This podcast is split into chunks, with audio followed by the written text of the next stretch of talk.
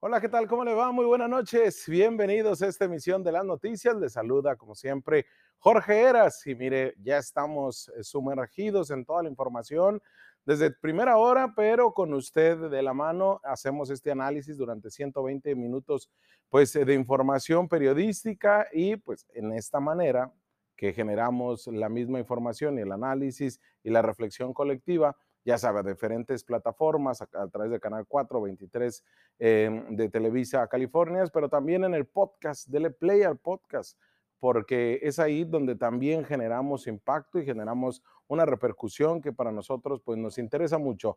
Así que en Spotify o en Anchor, ahí síganos y dele play a cada una de las editoriales. Ya sabe, el editorial es el primer bloque y es el bloque pues que significa de esta manera un análisis a profundidad de los temas. Y es que, mire, el día de hoy vamos a hablar sobre la COVID-19 y el bono que se les prometió a todos, pero solamente van a tener pocos los eh, profesionistas de la salud, los que estuvieron en la primera línea de batalla. El pueblo mexicano estará eternamente agradecido con los profesionistas de la salud, que como se lo dijimos desde el mes de marzo, se están rifando el físico por una sociedad que le tocó vivir esta pandemia de una manera muy singular. Porque como prácticamente todos los países de América, incluido Estados Unidos, y también la mayoría de Europa, se dieron cuenta que el sistema de salud que contamos, tanto el que administra el Estado como el privado, no es bueno. ¿Y por qué? Porque no tuvo la capacidad en infraestructura, en insumos, en recursos económicos y hasta en recursos humanos para enfrentar una pandemia tan agresiva como la que todavía estamos viviendo. Por mucho que nos digan que estamos en semáforo amarillo y por mucho que nos digan seguimos en semáforo rojo, pero ya está abierto todo, seguimos en pandemia. Pero si hubiera sido medianamente lo vivido, o sea, lo que estamos viviendo ahorita, con, con la mitad de la cantidad de muertes y de contagio, tampoco hubiera tenido la capacidad el sistema de salud, ahora sí, vámonos a México nada más, el sistema de salud mexicano para atender a todos, sin tener que ser tan seleccionador como se fue, porque no todos alcanzaron oxígeno, no todos alcanzaron cama, ni medicamento en los hospitales públicos del país. Pues la primera era que te fueras a tu casa. Ahí prácticamente con este paracetamol, con mucho líquido, y prácticamente te dicen con un caldito de mamá te vas a curar. Pero tú te las arreglabas solo. Hay quien tuvo que comprar oxígeno, el oxímetro, tuvo que estarse checando eh, la cantidad de sangre, del oxígeno que tenía. Bueno, tuvieron que vérselas negras en tema económico y por supuesto, pues en la preocupación misma de las complicaciones en la salud y en, esta, en, en zonas como nuestros hogares donde obviamente no están condicionados para atender a un enfermo menos de la magnitud del COVID-19, porque prácticamente tenían que estar aislados. Ahí sí, vimos las consecuencias de pues no estar en un hospital, por muy amolado que esté. Quienes, aún quienes en su familia tienen a un enfermero, a un médico, a un laboratorista, a un profesionista de la salud, también se las vieron complicadas porque no había un ABC de cómo atender a una persona con COVID.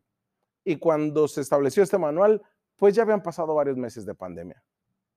La salud como derecho humano fundamental se ve afectada, y eso también lo tenemos que decir, por factores sociales, económicos y ambientales. Sin embargo, la inequidad en el acceso a los servicios de salud se hace más evidente en este contexto de urgencia y las complicaciones sociales y económicas que vive el país lo evidencian todavía más. Es muy pobre, está muy amolado y muy tercermundista el sistema de salud que tenemos. Ojo, el sistema. Esto debería interpelar a toda una sociedad y en particular a quienes están expuestos o están puestos más bien en la toma de decisión sobre la importancia de tener sistemas de salud. ¿Me escuchan diputados? ¿Me escuchan gobernantes? Me escuchan todos aquellos representantes populares e incluso me escuchan aquellos que quieren ser funcionarios de las próximas administraciones municipal, estatal y federal, porque hay una importancia de tener sistemas de salud más equitativos, y los beneficios de trabajar activamente en proveer una infraestructura para la prevención de enfermedades. Así lo establece la Fundación para el Desarrollo de Políticas Públicas, una organización internacional. Ante este escenario, los primeros que palparon, pero que verdaderamente la vivieron, ¿eh? no solo en la toma de decisiones, sino que estuvieron ahí, frente a frente, pero además tuvo un impacto en ellos, que como les digo y no me canso de decir, fueron la primera línea de batalla contra la COVID-19. ¿Quiénes fueron? Pues no fueron este, nuestros gobernantes, ¿eh? No fueron eh, los alcaldes, la alcaldesa, no fue el gobernador, no fueron los secretarios de salud, no. Por mucho que hayan ido a hacer recorridos y que estén al tanto informándonos todos los días sobre la COVID. Porque al final eso son estadísticas. Pero quienes la vivieron y impactó en su salud fueron los profesionistas de la salud. Todos, ¿eh? Todos. Personal de enfermería, los y las, y las médicos, los auxiliares de enfermería, de los médicos, los residentes, los camilleros, los laboratoristas, los químicos, el personal administrativo. Bueno, todos, todos y los que se me pasaron, discúlpeme, porque ustedes merecen también. Ah, y por supuesto, el personal de limpieza también la vivió y duro. Todos tuvieron un trabajo que les exigió no solamente más horas, porque se aventaron hasta 12 horas, se chutaron, sino que tenían que doblar el esfuerzo físico y mental con ese super traje para no salir contagiados, que apenas si podían respirar. Pero ¿qué cree? Pues también tuvieron que arriesgar su vida, ya que no solamente hubo contagiados, también muertos por atender a los baja californianos con la COVID-19. En el registro están cinco en Baja California. En general, solo para tenerlo en perspectiva, para que usted lo tenga, entre el 20 y 25% de los casos confirmados de coronavirus en el mundo han sido trabajadores de la salud. 25% eh, de los contagiados. En el número de fallecimientos en México por la COVID-19 ya llegó a 332, 332 muertos. Desde que comenzó la pandemia, los servicios de salud de rutina fueron reorganizados o interrumpidos y muchos dejaron de brindar atención a las personas en tratamiento contra enfermedades como el cáncer, como cardiovasculares e incluso diabetes. Asimismo, Muchos trabajadores de la salud que suelen brindar esta atención fueron redirigidos a la respuesta de la SARS-CoV-2. Todos le entraron al quite. Y por eso, en abril, apenas tenía dos meses la pandemia. El Consejo Técnico del Instituto Mexicano del Seguro Social aprobó un bono de hasta el 20% de su sueldo para el personal médico cuyas categorías y funciones estén relacionadas con la atención de los pacientes con COVID-19, que tendría como vigencia del 16 de marzo del 2020 hasta sabe qué día? Hasta que concluya la emergencia sanitaria. Es decir, todavía tendrían este, todavía tienen ese bono y lo tendrían que estar recibiendo los trabajadores del INS. El bono COVID-19 en ese momento se aseguró se iba a entregar al, personal que labora en alguna de las 184 unidades médicas y de servicios complementarios que el Seguro Social ha designado para otorgar atención médica a los pacientes con el virus SARS-CoV-2, el cual, sabemos, ya le digo, será hasta por un 20% de su sueldo. Impacto directo, ¿eh? Sin chanchuy, impacto directo.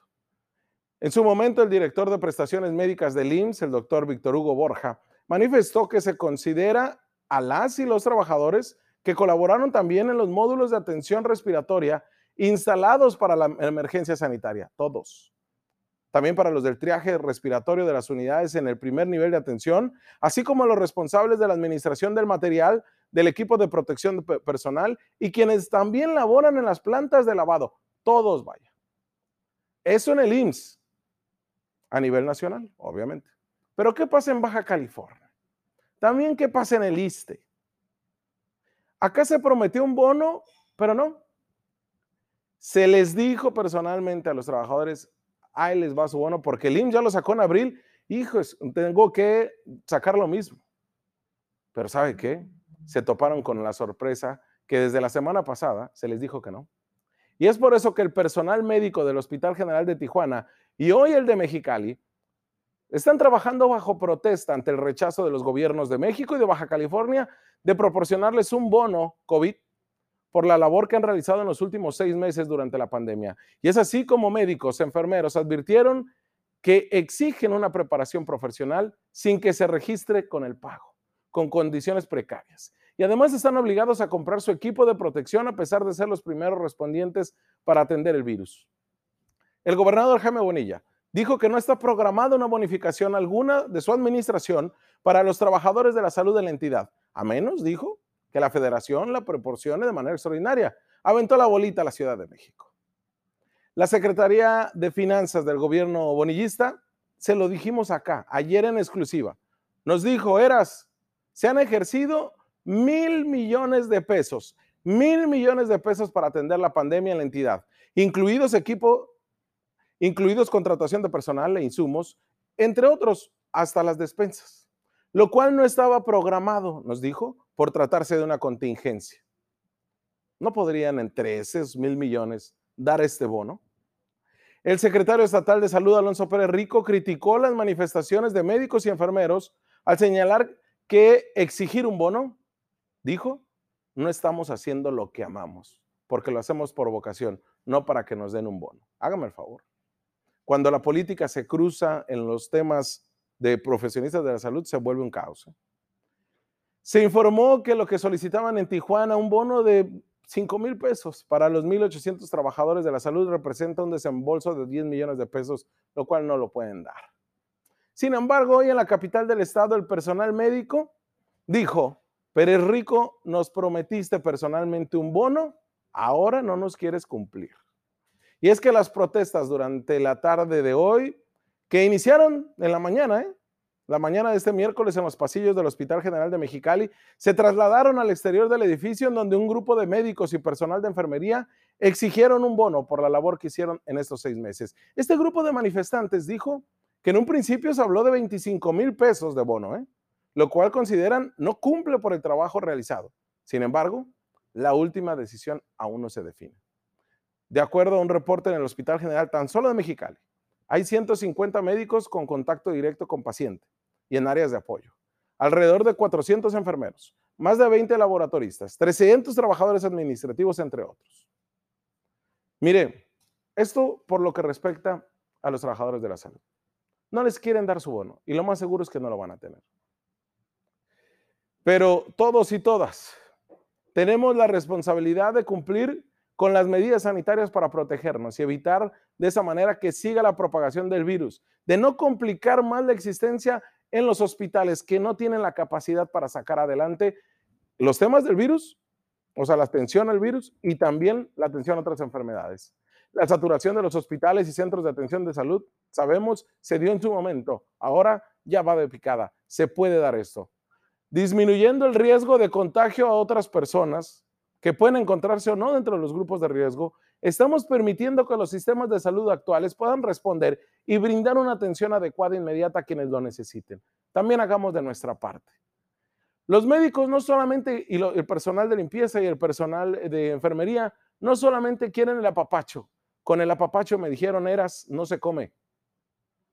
Queremos que nos respeten lo que se nos prometió algo que se prometió el IMSS y ellos iban a cumplir. En Baja California y en el ISTE, nada. Así que, pues bueno, ya veremos qué se hace. Más que decirles héroes, realmente apoyarlos como se debe. Vamos a una pausa comercial y regresamos porque tenemos más análisis como este y más información.